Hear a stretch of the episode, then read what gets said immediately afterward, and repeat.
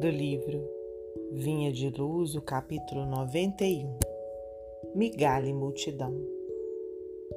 E tendo mandado que a multidão se assentasse sobre a relva, tomou cinco pães e os dois peixes e, erguendo os olhos ao céu, os abençoou e, partindo os pães, deu-os aos discípulos e os discípulos à multidão. Evangelho de Mateus, capítulo 14, versículo 19.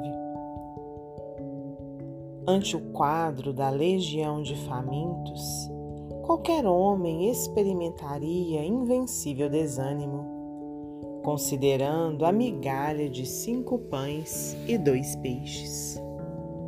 Mas Jesus emprega o imenso poder da bondade e consegue alimentar a todos sobejadamente.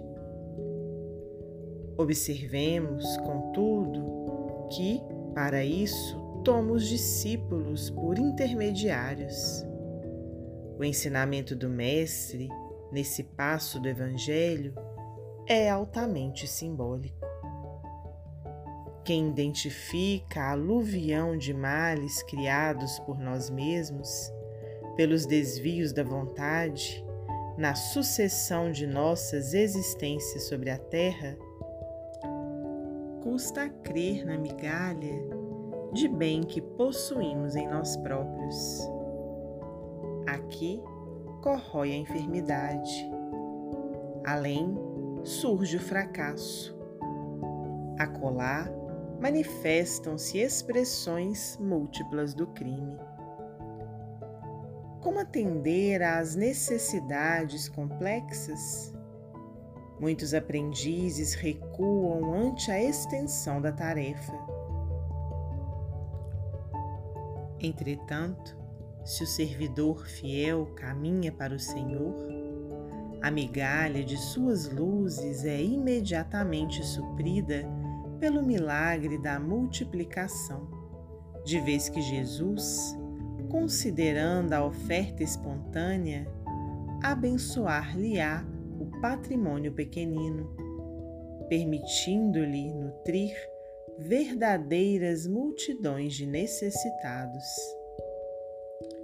A massa de nossas imperfeições ainda é inaquilatável.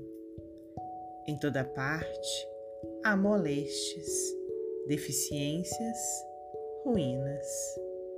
É imprescindível, no entanto, não duvidar de nossas possibilidades mínimas no bem. Nossas migalhas de boa vontade na disposição de servir santamente, quando conduzidas ao Cristo, valem mais que toda a multidão de males do mundo. Emmanuel, psicografia de Francisco Cândido Xavier. Thank you.